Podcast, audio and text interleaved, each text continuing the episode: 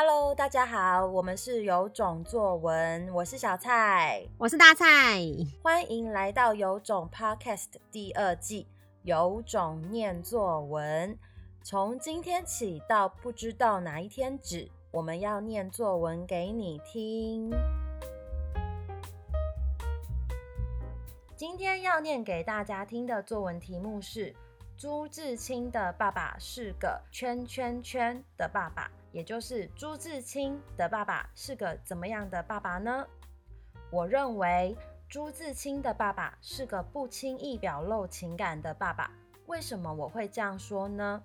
因为一般很会表露情感的父母都会对自己的小孩说：“来，宝贝，让我亲一个。”热情到小孩最后心里都会说：“拜托，拜托，我宁愿去写评量，也不要被你们亲得满脸红彤彤。”但是朱自清的爸爸对朱自清的爱则是隐藏在内的，因为朱自清的爸爸不会和他亲来亲去，只会要求他儿子的功课，但这却是另一种表达爱的方法。总而言之，朱自清的爸爸是一个把爱藏在心里的爸爸。以上就是今天的作文，有种听的你猜猜写这篇作文的学生是几年级吧？我们来请大蔡老师揭晓哟。好，这是四年级的学生。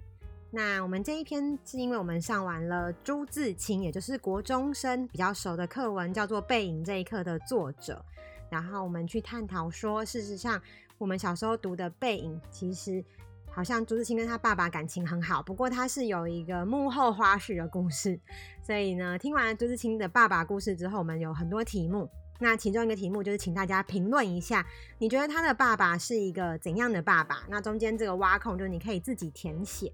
也许有人会写不负责任，也许有人会写嗯情绪勒索，也许有人会写控制狂。那我们这个学生他写的是不轻易表露情感的爸爸，也就是说他觉得朱自清的爸爸呢，其实是很多层面上他不会把自己的心里话讲出来。那以大考中心对于学生的写作来看的话，其中呢最重要的就是立意取材，也就是说这篇文章有没有扣紧题目，表达自己的想法，能不能流畅运用素材，让题目问你的东西可以在你的文字底下更凸显出来。我用这个标准来看这篇作文的话，当然我会觉得这篇作文紧扣了题旨，而且呢，他举的例子非常的能够凸显他自己选的这个题目。他用了“来一，宝贝，让我亲一个”，就是一般的爸爸他心目中的父母会做的情况，然后呢，来凸显朱自清的爸爸如何不会表达情感。因为我们都知道他用的是给儿子买橘子嘛，所以以这样的标准来看的话，这是一篇立意取材非常完整，而且叙述很流畅的作文。那根据我自己对这个学生学习成长历程的认识以及进步幅度来看的话，我认为这是一篇情感丰富而且深度思考后。才写出来，叙述完整、完整度非常非常高的文章。因为这个学生他现在是四年级上学期。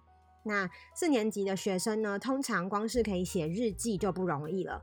他不只是写出了命题作文，而且同时间他运用的层次跟笔法都是接近高年级的程度。最厉害的地方是他把自己的想法深刻的融入了这篇文章中。我觉得有时候写作不是要展现笔法，而是要能够透过文字去厘清自己的思想。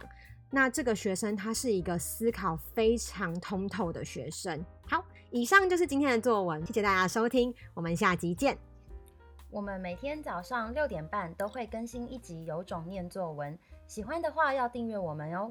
如果很想听到你的作文被念出来，也欢迎分享留言给我们。有种念作文，大家明天见，拜拜，拜拜。